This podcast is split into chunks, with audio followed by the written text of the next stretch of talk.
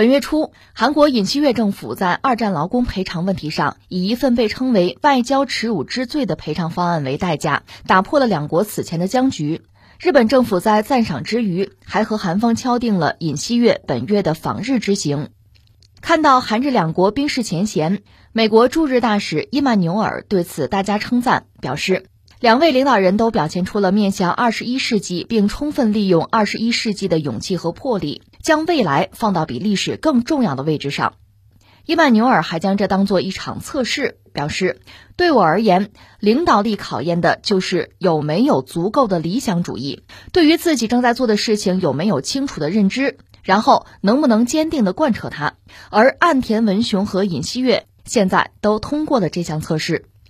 呃，前两天我们也关注了，就首先是韩国方面，就是尹锡悦啊，他是去年五月份成为韩国的总统，上台之后，他在讲韩国对日政策的时候，强调这个面向未来嘛，所以实际上是做了一系列让步和妥协吧，想挽回在文在寅做总统的时候进入冰点的日韩之间的关系，因为文在寅是进步派吧，对日相对比较强硬，那么韩国当时呢，最高法院也判了。就是这个劳工问题，强制劳工问题，要求日方赔偿。就是日本企业你得赔，你不赔，那你在韩国的资产我就要动，我该扣扣，该没收没收。这导致韩日的关系就进入冰点嘛。那日本方面对韩国半导体进行了制裁。那到尹锡悦上台之后呢，他要扭转这个局面，就频频对日示好吧。包括在北约峰会啊，就一类国际场合对日示好。日本一开始呢，基本上带大不理。那你揣度日本人心态也是，谁知道你是真的假的，对吧？那现在看来，尹锡悦是玩真的。尤其前两天我们说他那个三一节，他那个讲话，就讲日本曾经是侵略者，现在人家和我们一样啊，相信普世价值，就等于说韩国官方总统嘛，官方已经认可日本目前的这个角色和日本对韩国的态度，而且在这个强制劳工问题上，韩国拿出了一个方案，实际上是一个妥协和让步的方案吧。这个日本方面看到韩国来真的是吧？那行，表示欢迎。安田文雄对尹锡悦的这个做法表示欢迎，改善双方关系嘛。而更有意思的就是美国人，像太上皇一样啊，美国驻日的大使是肯定和表扬了安田文雄和尹锡悦啊，你们做的很好，对吧？你们通过了考试啊，这让我们我们强调的是五项基本原则：国与国间不论大小相互尊重吗？我们讲互利共赢啊，我们讲平起平坐呀，这让我们觉得确实接受不了，这都什么呀？但这就是现实啊，这是美日韩之间很真实的距离、真实的关系啊。呃，如果让我们做做观察，第一个，尹锡悦实际上在做一个选择，就是带着韩国往哪儿走。那么美日韩这个同盟关系，他看来是非常看重。当然，他看重有他自己的考量。一个，我们讲从出身上说吧，因为他是这个保守势力，他和文在寅啊、什么李在明啊，包括之前的什么金大中啊、金永三，和他们不是一码事儿。他和李明博他们算是呃一类吧。这所谓保守势力呢，强调和美国和日本的关系，当然他要体现财阀的利益啊。另外呢，对朝鲜往往是比较强硬的，所以在尹锡悦上台之后呢，对朝的态度比之前的文在寅就有一个特别大的改变。但这也因应着美国的变化。你知道，特朗普做美国总统的时候吧，那还跟金正恩还谈过呢，还见面两次，虽然没有谈出一个真正的结果吧，但是毕竟是接触了。那既然美国人都这样子，那文在寅就可以更加放开手脚。虽然他那个位置很尴尬，真正解决问题的并不是他，但是他尽可能多做一些事情啊。那双方的关系，南北的关系多少是有些缓和的。但是随着特朗普关闭了大门，双方的关系也就趋冷。但之前的这个情谊多少还在吧？但是到尹锡悦上台之后，文在寅这套东西完全被抛弃掉，改弦更张。他的国防白皮书呢，重新把朝鲜定义是敌人。那然后就是一系列敌对的行动了，所以从尹锡悦来讲，既然已经选择这条路，那么美日韩的联盟就很重要。既然美日韩联盟重要，那日本毕竟离得近呢。日韩以前在情报上有合作，应付北方导弹呢，他也不断的就是在美国带领下，呃，要做这方面的演习，那就要靠近。可是现在日韩的关系就有巨大的障碍，这个障碍你不可能指望日本人调整，你只能改变你自己。所以最终的结果呢，就是你自己做妥协、做退让。所以这样看上去呢，从文在寅时代到现在哈，是韩国对日的这个态度完成一个，就像一个过山车一样，给人一种什么感觉呢？就无理取闹，你自己跟人家日本人找事儿，敲竹杠要赔偿，最后未果，人日本人不理你，你现在又灰头土脸的跟人家去靠近，就成了这个样子。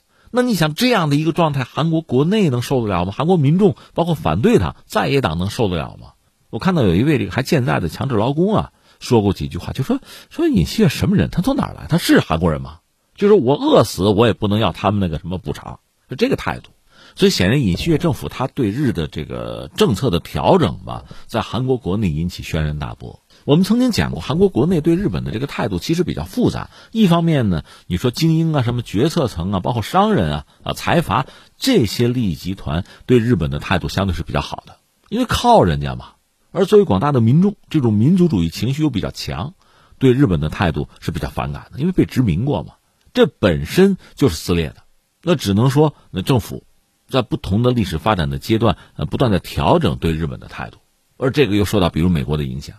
那现在尹锡悦的这种非常急切的改善对日关系的态度，在国内，那显然会引起非常大的这个反感和争议吧，进而也是造成社会的撕裂。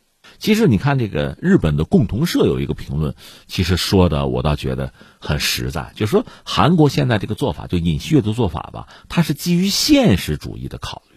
就是韩国社会对日本的态度不可能有改变的，这点日本人心里也很清楚。所谓现实主义，就是说对美日韩联盟现在比较看重啊，因为应对朝鲜嘛，美国也拉着日韩应对朝鲜和中国呀，都有这个需求一拍即合嘛，那就呃可以结伴走一段。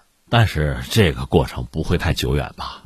因为这种所谓现实主义的、急功近利的。火老没往先顾眼前的，无外乎就这么一件事儿。所以我说，共同社他这个评价其实是比较客观的，实事求是的。那翻过来说，美国也很有意思。就拜登上台之后吧，他其实很热衷于搞小圈子，他搞了好多小圈子。你看，印太四国啊，搞个联盟；，AUKUS，英美加上澳大利亚搞一个；在亚洲的美日韩这是一个。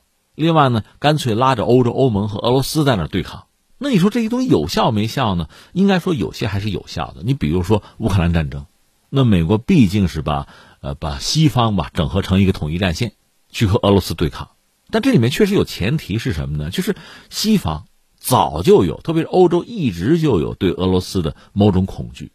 欧洲嘛，担心俄罗斯入侵呢。如果说老欧洲的担心呢，还可以放在一边。那所谓的新欧洲，就是东欧这一块波罗的海国家，他们对于。苏联也好，俄罗斯也好啊，这种恐惧是一贯的，而且毕竟乌克兰打起来了嘛，战火连天啊，就在欧洲嘛，所以拜登搞这个针对俄罗斯的统一战线能搞成，这是前提。那你针对中国在亚太、在印太搞，这恐怕就不容易了。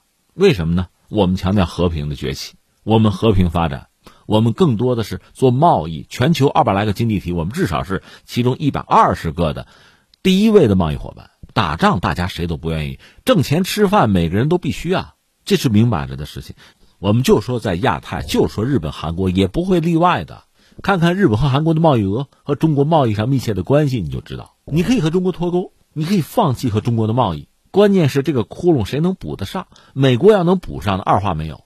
那你要补不上，你让人家怎么活？而且真的从历史上讲，几千年的中国文明史你来看啊。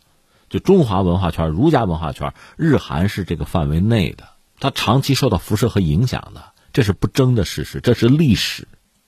而且随着时代的发展，我们对历史的认知啊也在拓展啊。你讲这个什么中华文化圈、儒家文化圈，它难道不是贸易圈吗？没有贸易吗？有的，甚至是很丰富、很频繁、规模很大的，这是历史。所以多看看历史，明晰历史的走向。坚定我们自己的道路自信，就去发展，就去开放，就去贸易。当然，这个过程也必然是维护我们自身的国家利益，也是创造未来的过程。至于其他人做什么选择，你做对了，历史会给奖赏；做错了，历史会给惩罚。